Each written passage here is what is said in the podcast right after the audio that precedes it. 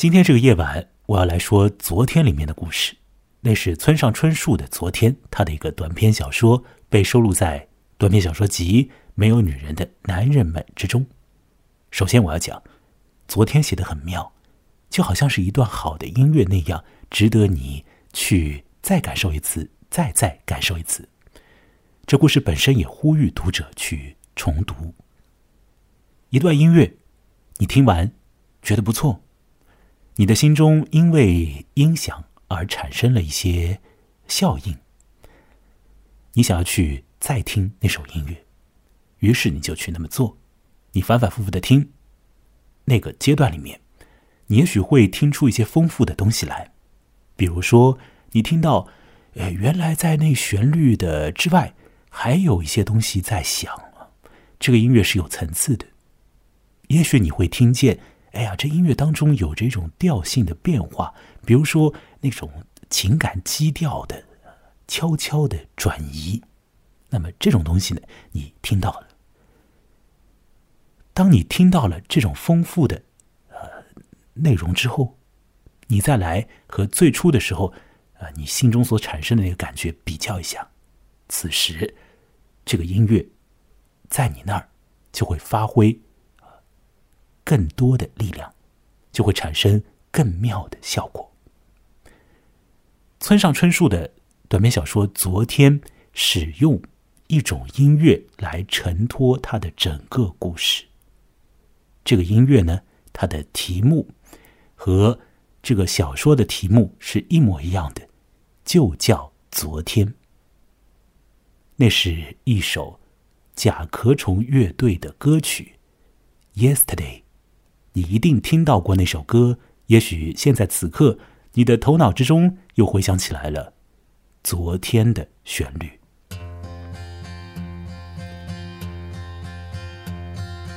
Yesterday, all my troubles seem so far away. Now it looks as though they're here to stay.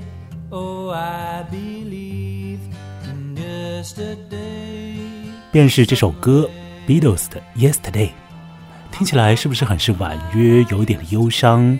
歌词讲的是恋人离开之后心中的那种不爽，和一般的摇滚歌给人的那种硬的那种印象大概有点不同吧。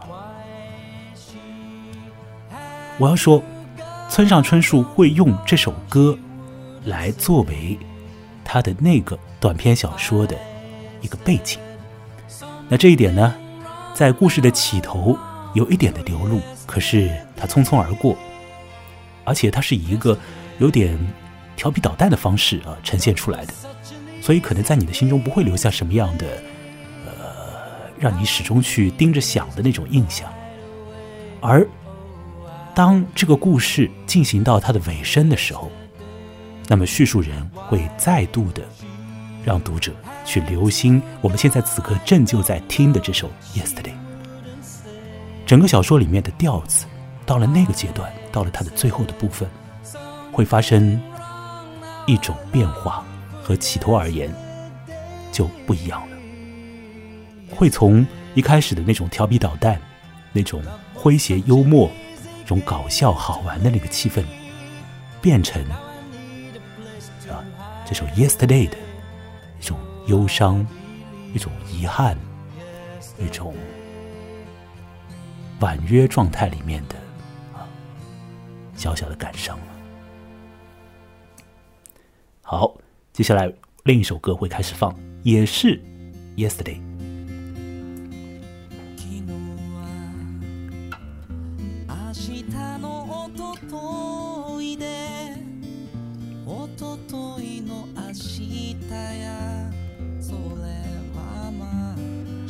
哎，这是一个人的翻唱。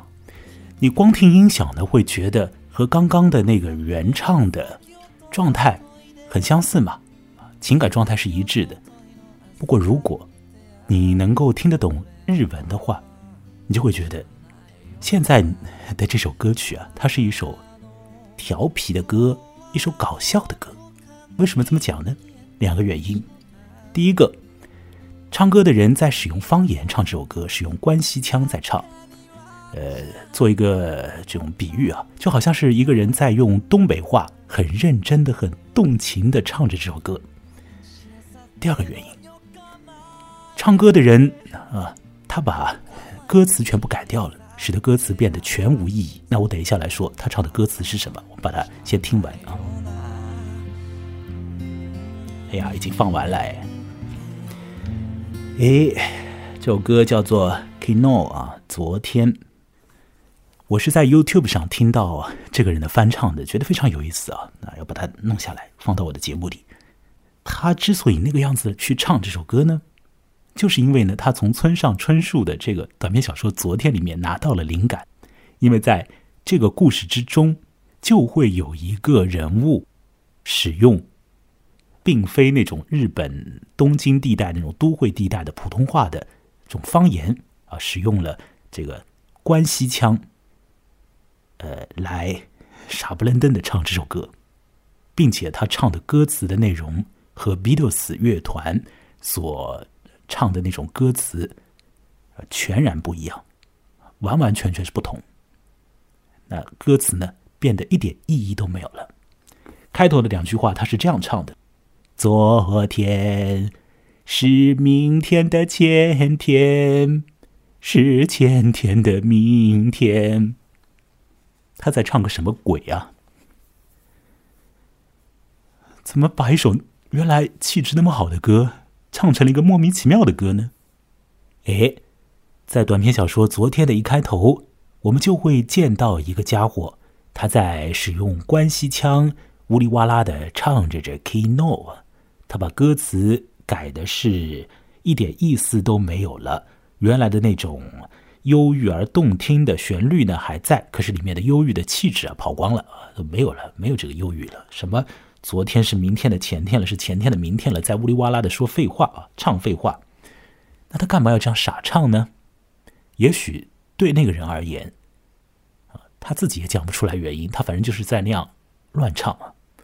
可是我们在看完整个故事之后，实质上是可以感到一些东西的，至少我感到了一些东西。那我愿意在。本次节目的靠后部分来说明这一点，说明我的想法。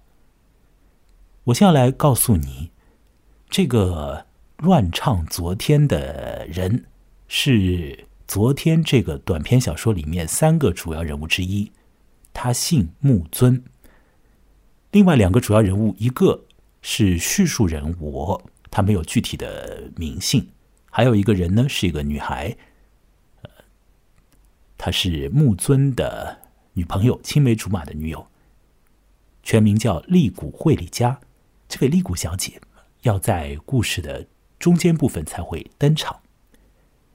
故事的前半部分所讲的呢，是我和这位木尊之间的交往。我和木尊那个时候都是二十岁，我在早稻田大学上文科的二年级，而木尊是个二浪。也就是第二次当浪人，那这个浪人呢，指的是没考上大学的那种复读生。事实上，木尊还真就在社会上浪荡，他好像没有一个方向感，而他自己身上呢，实质上又有着一种定力你觉得很奇怪吧？没有方向感又有定力，怎么回事情呢？我等一下会来具体的说明这一点的。好，反正故事的开头就是在说这两个少年人呢，小青年的。这个交往，整个故事呢就开始于一个人乱唱这个昨天，是一个滑稽的、幽默感很强的开头，也很吸引人，很抓人。这开头啊，使得青春的气息啊喷薄而出。村上春树在他六十五岁的那一年发表了这篇《昨天》，在那个年纪上，他要使用什么样的老练的笔法？呃，来成全他的昨天呢？我等一下要交代这故事的展开是什么个样子。那么，我这儿先来做一个提醒，那就是我们在读故事的时候啊，你会觉得那是一个现在进行时的状态，事情一一件一件的在进行下去。可是读到后面会晓得，所有的事情基于回忆。所有的事情不发生在现在，而是发生在以前，出现在昨天里。叙述人在昨天是二十岁，可是当他要和我们讲这昨天的故事的时候，已经是三十六岁了。他想到了昨天里面的事情，忘不掉，愿意和我们讲，因为他在听 Beatles 的歌。那首歌中，那首歌里面的那个调子，使得他再再的想起来昨天里面的故事。我木村以及利谷惠里家，他们有着何样的故事呢？现在我要用简单的方式告诉你村上春树的昨天的情节上面的大概的情况了。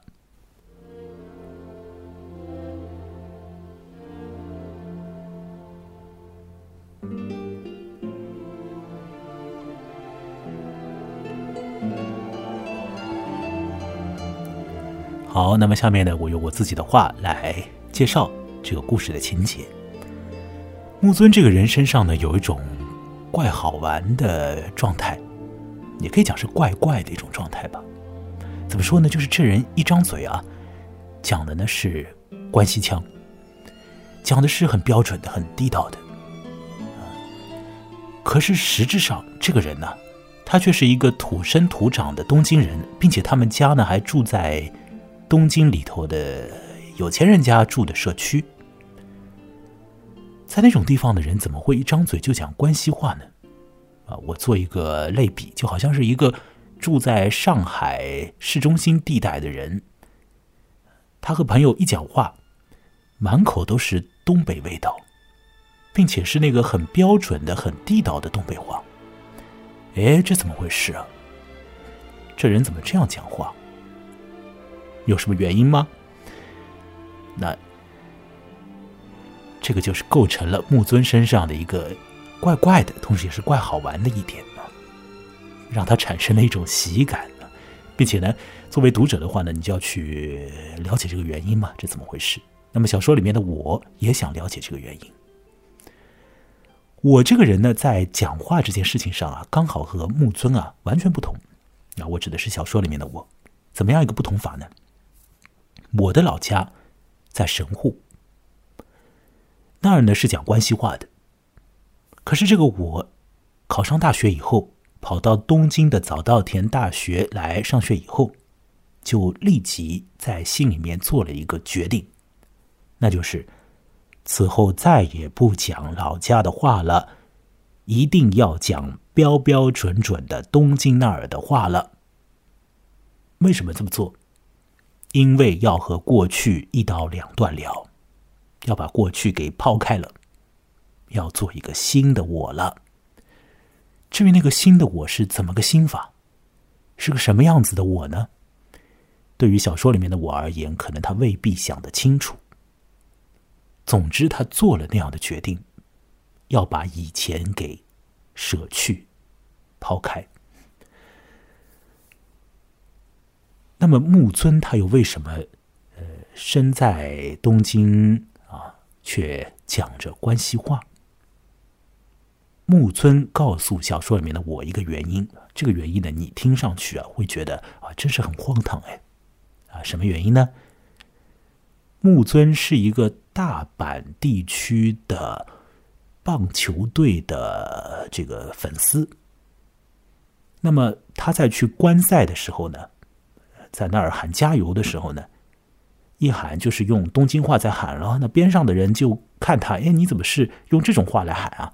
我们这儿是大阪人呢，我们讲的是关西话呀。那你是哪儿来的呀？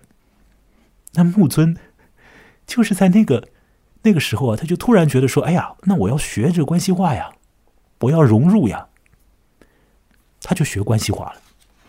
怎么学呢？自修，完完全全的自修，自己琢磨。自己练习，就这样的练成了。讲的是行云流水，完全没有破绽，连小说里面的我那个从关西地带来的人都一点都听不出有什么不对的。好玩吧？首先学关西话的原因好玩吧？然后他就这样学会了。这个你看，这木尊身上有个什么样的特点呢？实际上，这个故事已经慢慢的把木尊的形象建立起来了。可是呢，我们一般情况下，我们读到这儿还是会觉得这木尊就是一个有点怪，有点有点奇特的一个人。那么，也是一个呢，呃呃，无心于学习，却是在那儿乱搞自己的这个什么自修一些莫名其妙的东西啊，是这样的一个人。他在复读嘛，可是他实质上不在复读，他在社会上晃荡。两个二十岁的这个小青年在一块儿，呃，经常在一块儿玩，在一块儿在一块儿这个打交道。有一件事情是绝对绕不过去的，你知道是什么吗？那就是问互相有没有谈恋爱。这个事情啊，绝对绕不开，他总得来的。这话题总要被谈到的呀，那没办法。那么木尊先问这故事里的我了，他问他说：“你有女朋友吗？”显然看起来当下是没有嘛？那以前有吗？我我告诉木尊说有的，在老家有一个女友。好，这个地方啊，木尊立即有了一个反应，在这故事之中，这个反应是非常有趣的，和接下来的故事是会形成呼应的。木尊那个反应是什么呢？他就立即问：“你以前有个女朋友，现在那个人她不是你的女朋友了？”当中的那个原因，分手的原因是否是因为你们两个人没有好好的做过爱？他立即问了这样的问题：是不是因为你们没有性？这个问题抛出来之后呢，故事里的我的反应是说，那可能那是也是一个原因吧。但是呢，呃，还有别的原因。后来有一次呢，我又反过来问木村，问他有没有女朋友。那木村讲说。有啊，有一个青梅竹马的女友。这个女孩呢，现在呢也已经上大学了，啊，呃也是在这个好好的在在做他的学业。那木尊本人没有上大学嘛，所以他们之间的这个相处的机会就变得有点少，并且呢，两个人的继续的往来呢，也就有点怪怪的。这样聊着聊着，就聊到说，木村和那个青梅竹马的女友之间也没有发生过性，而且呢，木村把这件事情，把两个人之间没有发生过性这件事情啊，我我指的是，呃，这个实实在在的性行为的这个性啊，他们两个人可能会互相摸来摸去啊什么的，把手伸在内裤里啊之类的，可是没有到那一步，没有到那最后那一步，没有发生那一步。那木尊会觉得这个没有发生这件事情本身是十分重要的，好像就意味着他和那个女孩之间的这个关系啊有点的问题。木尊自己是觉得会不会是因为是太过于青梅竹马了，太熟了，从小到大就这样过来的，所以就很要好，很要好，也很有感情。可是呢是。就就没有那方面的那个想要继续去做那件事情的那个充分的欲望就没有，就就不会有那个劲想要去做那件事情，但是会会这样干别的啊，比如说用手啊抚摸之类的，这都会有。那么故事里面的我呢，就听木尊这样讲，那在我听起来，大概也就是因为啊两个人太熟了，所以就少了那方面的那个兴致啊。到了这里呢，这故事又开始变得变得有意思了。这个这个女友要出场了。木村啊，他做了一个提议。这个提议是说，既然故事之中的那个我是没有女朋友的，而木尊和他的女友之间的关系呢，又有一点点。有一点点的这个拧着，好像没有办法走到下一步那个性上面去，而那个性在木尊看来很重要，所以木尊啊做了一个很，也许在你听来有点怪的提议。那个提议就是说，要不要把那个女友啊交给那个故事里面的我，你们两个人处处看。这是一个怎么讲都有点怪的提议。那木尊就是一个有点不走寻常路的人喽。他因为。呃，奇怪的原因决定要学关西话，然后就一门心思的把它给学会了，学得如此之好。这回他想要把女友交托给他的哥们儿，他就真的这样去操作执行了。这儿我要告诉你，木村绝对不是不爱他的女朋友，事实上他相当之爱，爱的是非常的深切。他和小说里面的我讲，他都快要分裂了。为什么分裂呢？因为一方面他是这么样的喜欢他的女友，另一方面他又真的没有欲望去干那件事情，所以他觉得他要分裂了。好，木村安排了一次三人聚会，地谷惠里佳小姐要出场了。地谷小姐是个什么样的女孩子呢？她长得很美，是那种许多男孩一见就要吹口哨的那种美法。那木村的形象又是怎么个样子呢？木村是一个五官很精致，你绝对挑不出来毛病的那种都市男的样子。但是他一张嘴说话呢，他的脸面上所给你建构起来的那种印象啊，就完完全全的粉碎掉了。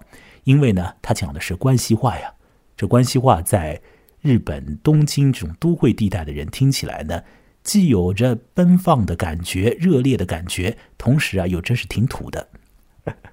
那么木村就那样讲话嘛，我前面已经讲了。好。利谷惠里佳小姐要出场了，三人约会开始。那此后的这个情节是怎么个样子呢？让我继续来同你说村上春树所写的这昨天的这后续的进程。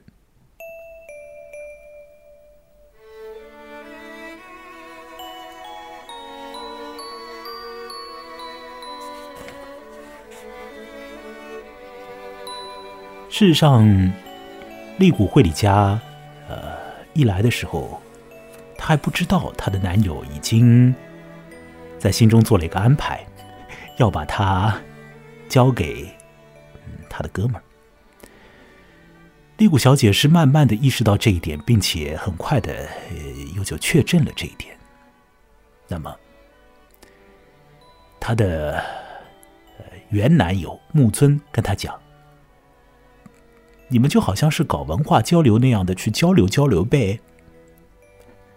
丽谷小姐说：“那好咯，那我去交流啊。”就是这样。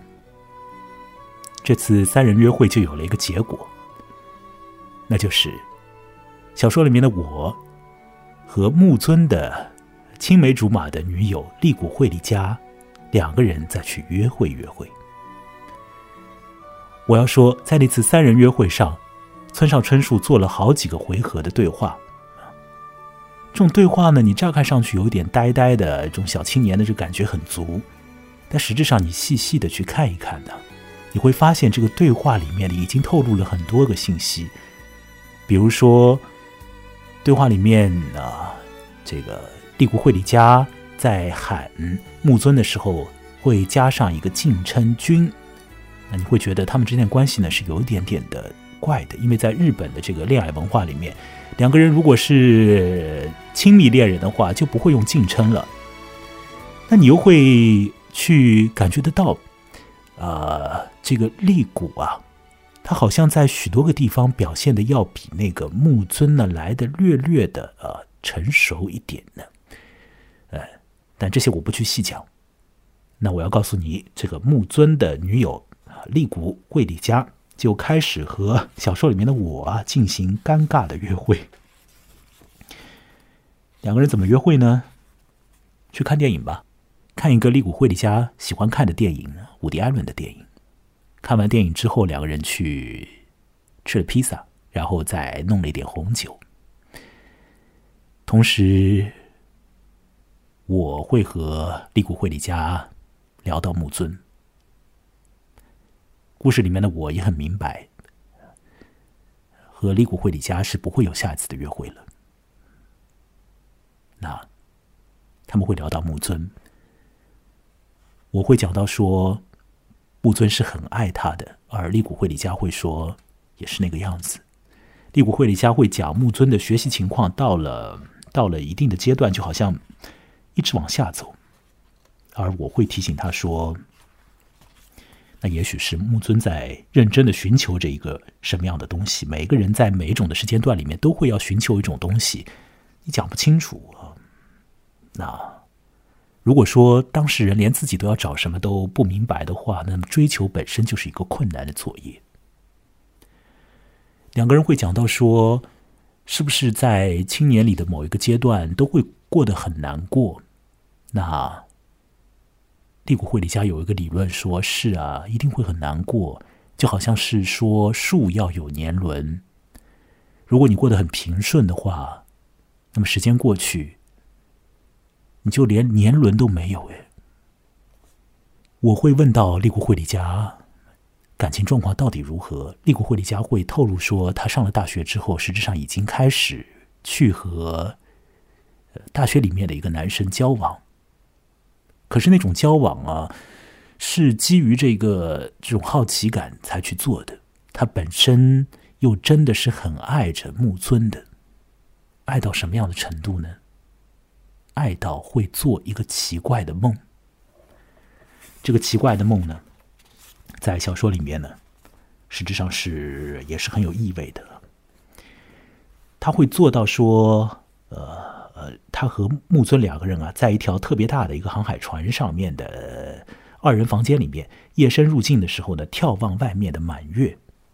那这个月亮呢，很奇怪，它是透明而美丽的冰做成的一个冰月亮，并且是冰月亮呢在溶解。利古惠里加会做到那样的梦，并且这个梦啊是反复的出现。利古惠里家也会觉得很奇怪，就是说，她的男朋友木村怎么就不想和她做爱？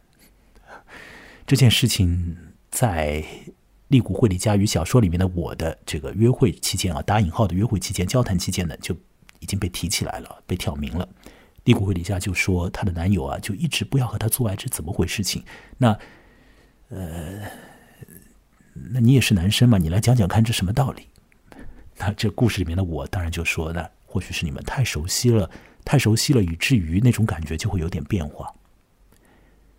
对于性这件事情，利古惠里家也是很痛苦，她不知道为什么自己就没有能力、没有魅力，让她的呃男朋友走到那一步，使得他主动的走到那一步。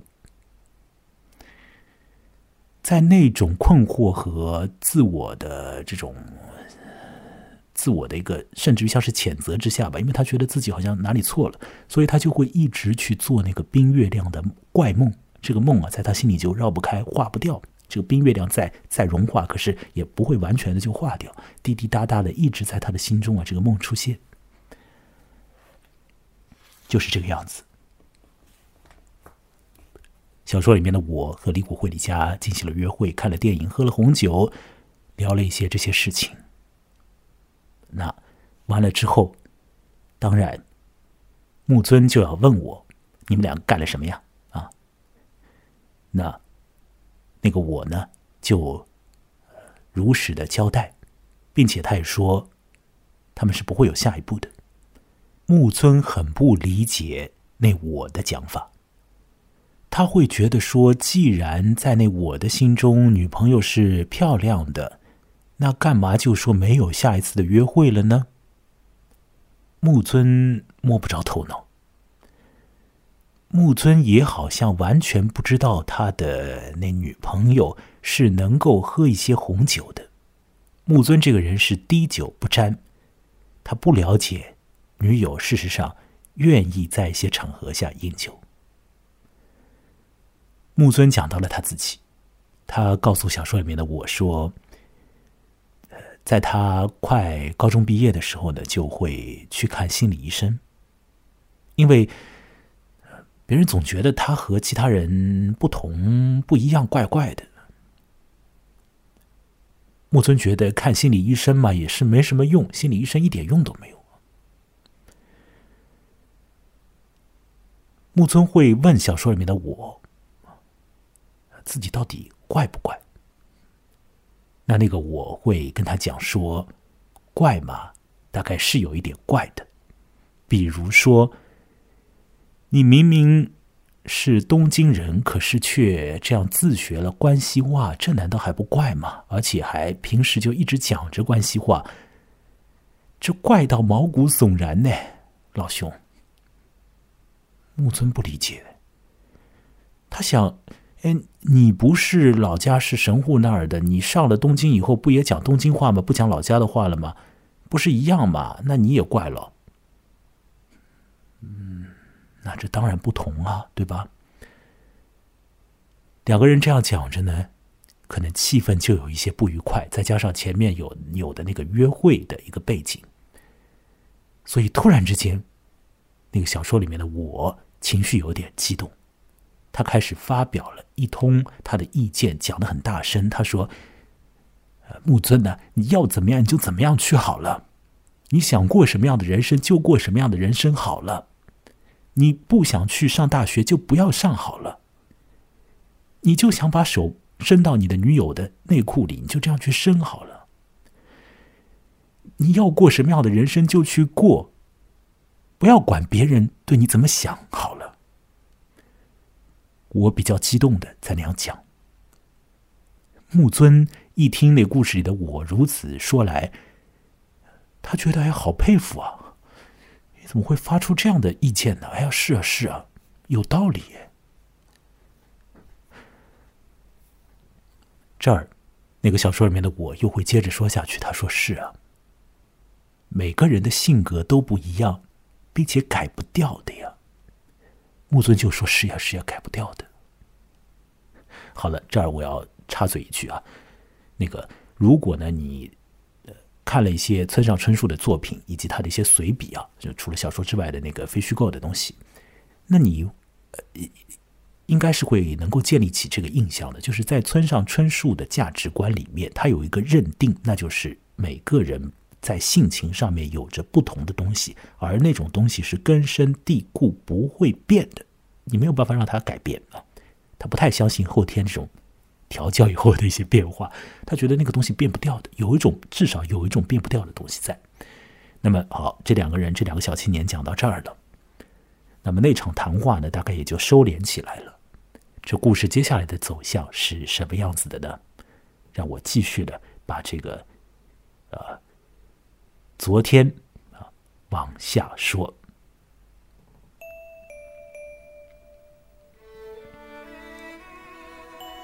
在大概一个礼拜之后，木尊这个人消失了，不知所踪了。小说里面的我再也找不到他了，他没有留下来什么信息，就这样突然之间人间蒸发。于是乎。二十岁的时候的那段友情，也就戛然而止。时间还是要往下走，一晃，十六年就过去了。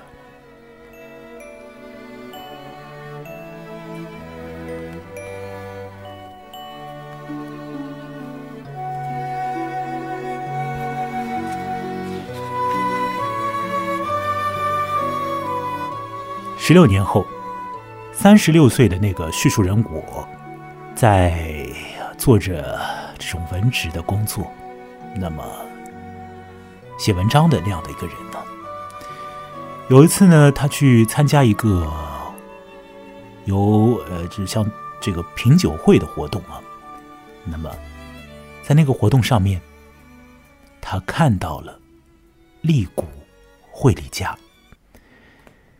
当时的利古惠里佳已经是一个很干练的那种很职业化的一个女性了。她是那个主办酒会的广告代理商的负责人，看上去是精明能干，里里外外张罗着。两位这样的有过怪怪的交道的，但是交道也根本就不深的这样两个人呢，就这样就又互相的认了出来。而后，当然了。我要向利谷惠里家询问说：“那时候木尊去哪儿了？他后来怎么样了？”利谷讲说：“呃，木村去了大阪大阪是讲关西话的地方啊。他去了大阪呢，去上那儿的厨师学校去了，去学做寿司去了，他就去学做寿司了。后来就没有考大学了，他就这样走掉了。利谷在当时是挽留他的，可是木尊还是走了。这是木尊在当时的消失啊，是这样的一个情况。那么，那个故事里的我呢，和利谷的这个谈话呢，是还涉及到了别的东西里面有个很关键的东西是涉及到了在小说前半部分里面啊已经被提到，中间也是被探讨过的那事，那就是性。在谈到那个地方的时候呢。两个人所谈话的那个大堂里面呢，响起来了爵士钢琴的声音。我们来看看，我和帝国惠利家都已经变成快要变成中年人的时候，在讲到性的时候，又讲了什么？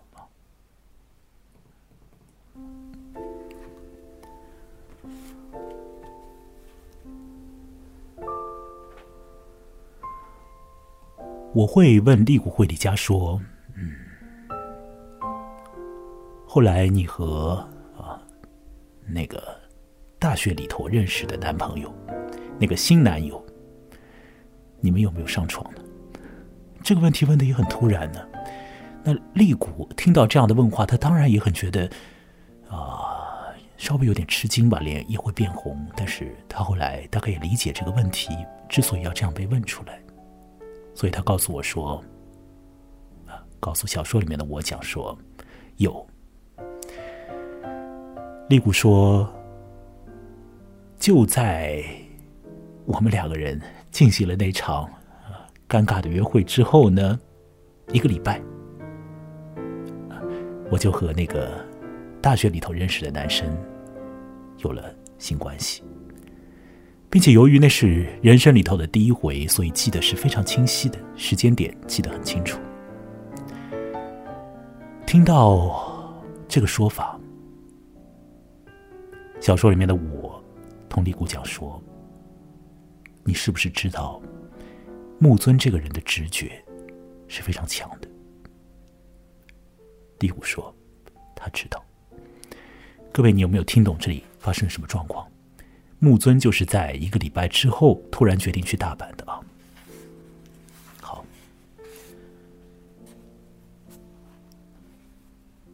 我又继续问。那后来你的情感生活如何？问那个利古惠里家。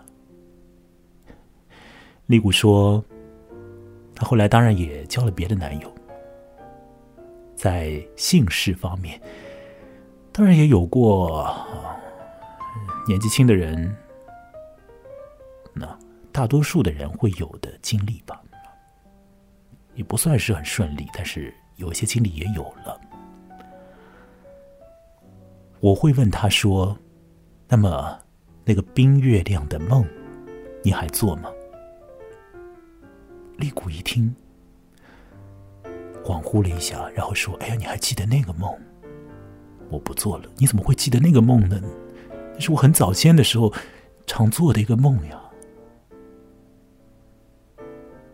小说里面的我同利古讲，因为那个梦会转移的。他转到了我那儿。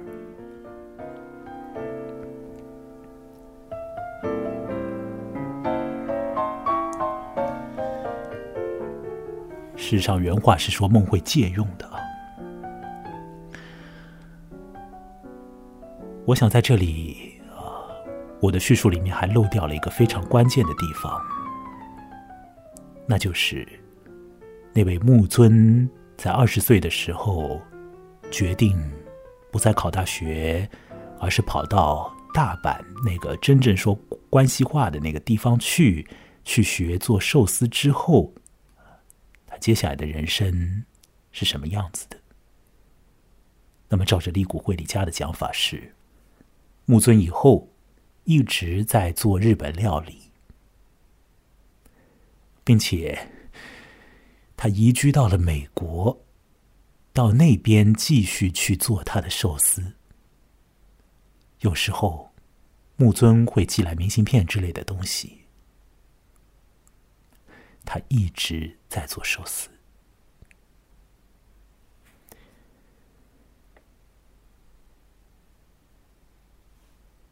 帝国惠理家不再做有关于冰月亮的梦了。那个梦，有时候会在小说里面的我的心中发作。那位当初以傻不愣登的方式唱着昨天那首歌的二十岁的木尊。已经确确实实的找到了他的人生的方向了吧？而且你也知道，那样的人，他的定力是很足的。他决定要做寿司，然后他就做了，并且一路做到美国，继续做他的人生里面在做这件事情。时间就这样过去，有一些人进入到了他事实上会进入到的人生轨道里。这故事到了那个地方，几乎就要结束，而村上春树在最后安排了几个段落，来告诉我们：整体上，他所写到的这故事之所以会产生，那个我之所以会进行他的叙述，他说那是因为歌曲，因为 Beatles 的 Yesterday。我会听到那首歌依然涣散的一些情形，就会再次出现。音乐具有这种清晰的唤醒人的记忆的功能，有时候这种唤醒会让人感到痛彻心扉。也许在过去，自己身上长出了年轮，经历了严冬时期。可是，那个冰做的月亮也出现了，没有办法再和别人分享那个月亮的美丽和哀愁了。昨天是前天的明天。小说里面的我要祝那位昔年的好友木尊有美好的、美好的生活。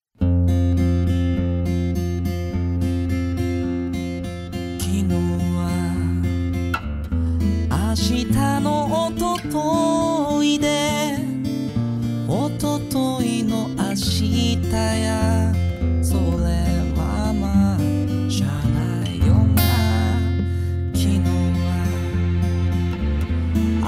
手の先をとといで先をとといのあさってや。それはまあしゃあ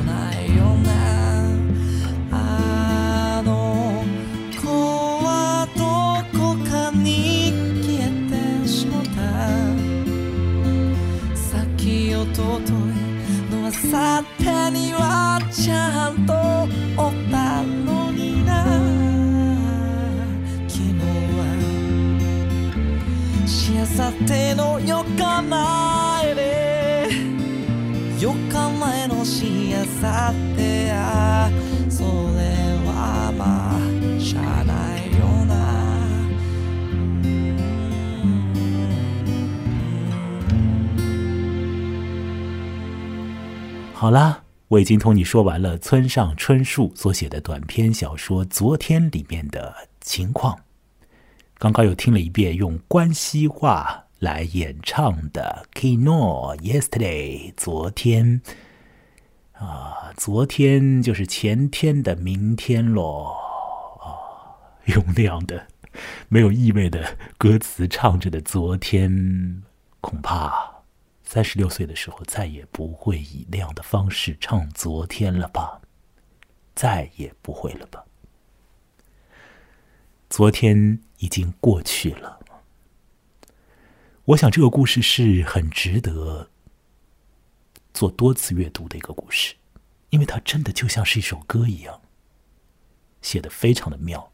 如果你看，呃，译文的全文的话，好好的看一下的话，会感到它的妙处的。我想，它很抓人，就像村上春树的许多故事一样，许多小说一样，很易于让你进入一种故事里面的那种流动的势势能呢。你会进入到他的这个呃流动状态里面去，而且一开头的那个感觉，你想。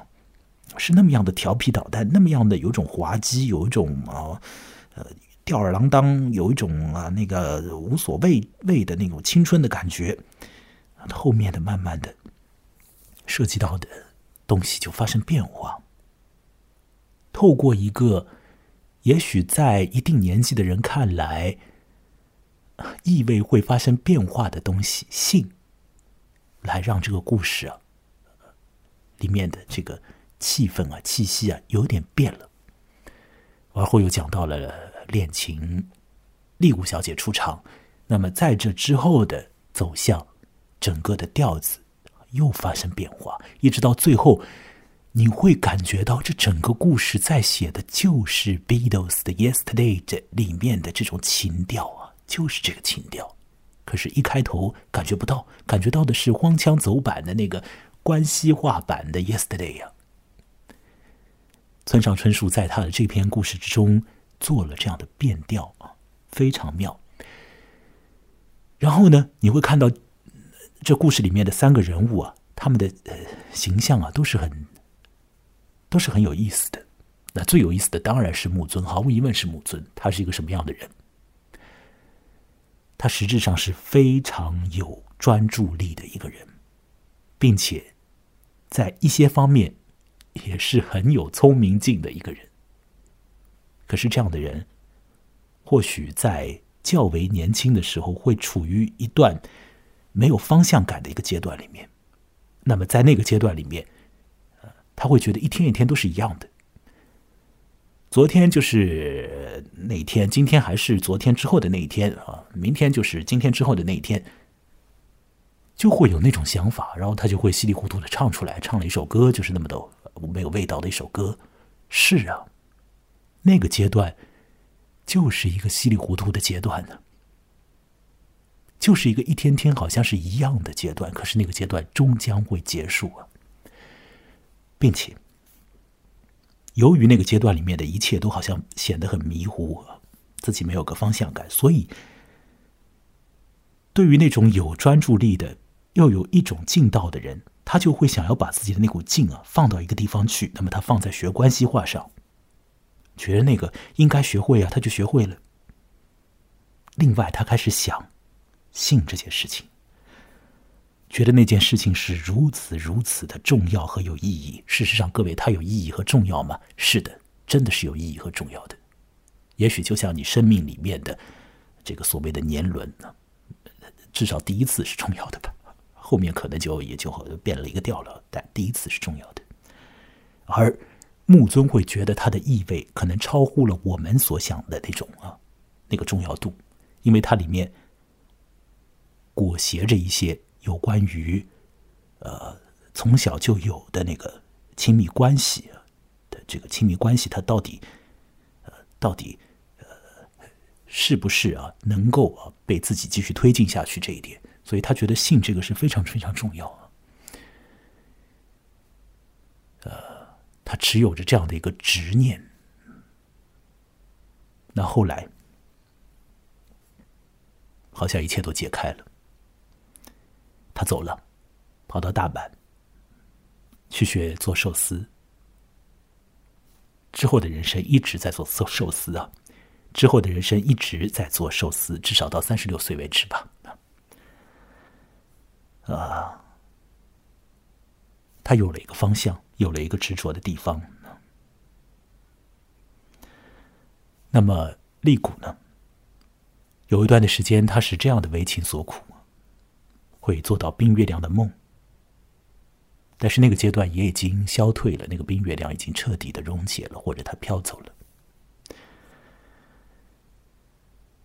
他过的人生和。一般的职场女性的人生大概也就差不了多少里面有她的辛苦。那么在她的情场上面呢，也不是一帆风顺，但是也有很多的经验可以去谈。到了三十六岁了，就变成那样了。过去所有的那种，呃，少年的少女的那个心，没有了。我呢？故事里面的我呢？我是一个什么样的人呢？他可能是最为模糊的一个人物。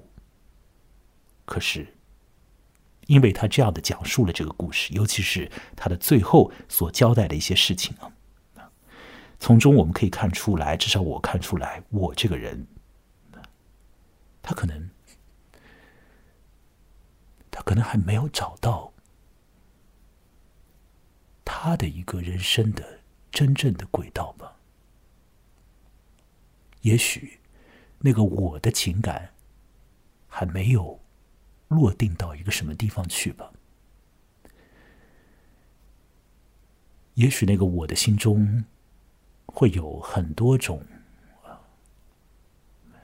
潜藏着的忧伤和。没有解开的东西，没有打开的东西。可是时间已经过去，到了三十六岁了，再说那些就没有意味了。而在年纪轻的时候，有些东西可能也没有做到吧。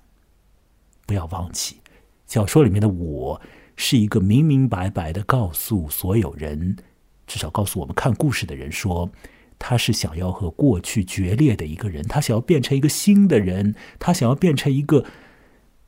不是那神户那地方的十九岁以前的、二十岁以前的那个我，变成一个新我，他变成了吗？故事里面的我到最后陷入到了一种情感状态里啊，那种情感状态和 Beatles 所演唱的这个啊所带来的这首歌曲的这个调子又。是如此的相应。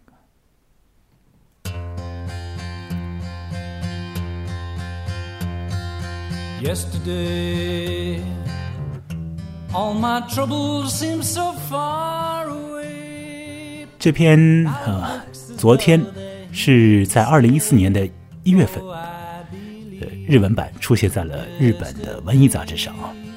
那么到了那一年的六月呢？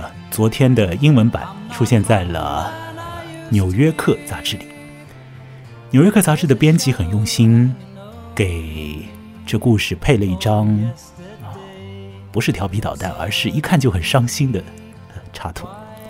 那张插图的底色是蓝颜色的，上面画着一个大大的月亮。仔细一看，月亮怪怪的，好像是结晶体，也许像是用冰做的那般。它的一半。已经进入到了水里面。二零一四年的时候，村上春树已经六十五岁，他又写了一个这样的，由刚刚到达中年的人，或者讲是老青年吧，所回想出来的小青年的状态。在村上春树比较小的时候。写过一个叫《挪威的森林》，那《挪威的森林》的标题和这昨天的标题有一个相通之处，他们都来自于甲壳虫乐队的一首歌啊，《挪威的森林》也是一首歌啊，歌曲的标题。这一长一短、一先一后的小说，他们所。讲述的一些主要的情况所发生的那个当事人的年龄段是差不多的。不知道你是不是了解啊？是不是知道，在村上春树很早的时候所写的《挪威的森林》里面，不只有一个人因为情感的原因而自杀，在年纪很小的时候死了，而在。昨天里，大家都在生活。有人活的，呃，很很一般，或许那个利谷吧，也许很多人都是那样活的。有的人呢，活得有点点的和别人不同，去了美国做寿司，然后他找到了一个这样的方向。有的人可能还有一些的忧伤，但是他也仍旧不会呃想到死吧，还是在活。听到 Beatles 的歌，想到一些往昔，也许会得到一点激励，然后也许会活得更好，活得好一点。至少得到一些从自己的人生经历里面，从自己的以前的好友当中得到一点点的这个起悟或许会有一个作者啊，他的心里也会发生变化。年纪轻的时候，他会把一个人给写死；六十五岁了就不这样了。好了，各位，呃。本次的节目关于村上春树的昨天大概就讲到这里。那么，如果你想要得到我的节目的及时更新，有一个相当好的办法呢，就是添加我的微信公众号。我的微信公众号的名字和我这个人的名字是一样的，他们都叫木来，羡慕的慕，过来的来。那么，请你现在就来添加他。加了它之后呢，你可以看到我给每次节目做的配图，然后呢还会有一些文字的说明。还有一个很好的地方啊，对我来讲是很有用的，那就是你可以用微信公众号所内置的这个赞赏功能来给予我支持，小额的支持，比如说每一次支持个几块钱，那这对我而言是很有用的，因为它会让我知道我的节目是被人去好好的听到了。那么。有了这个很现实的支援以后呢，我也可以比较有比较有这个呃信念吧，去继续的做我现在在做的这件事情继续的来同各位做广播，那会讲到这些各式各样的文学故事，文学短篇小说，以及会讲到别的东西，包括说我自己呃也是一直在试图要去做一些访谈节目。那么访谈节目应该是另外一档的这个播客，呃，请大家多来支持。那么我还有一个网站，网站呢网址是 m u l a i，就是木来的这个拼音，然后呢点点的后面的东西有点怪，是点 x y z m u l a i 点 x y z，上面也有支持的通道，也有呃节目的说明。好了，那么昨天就到这儿喽。那昨天的故事就这样了。那。下回再会。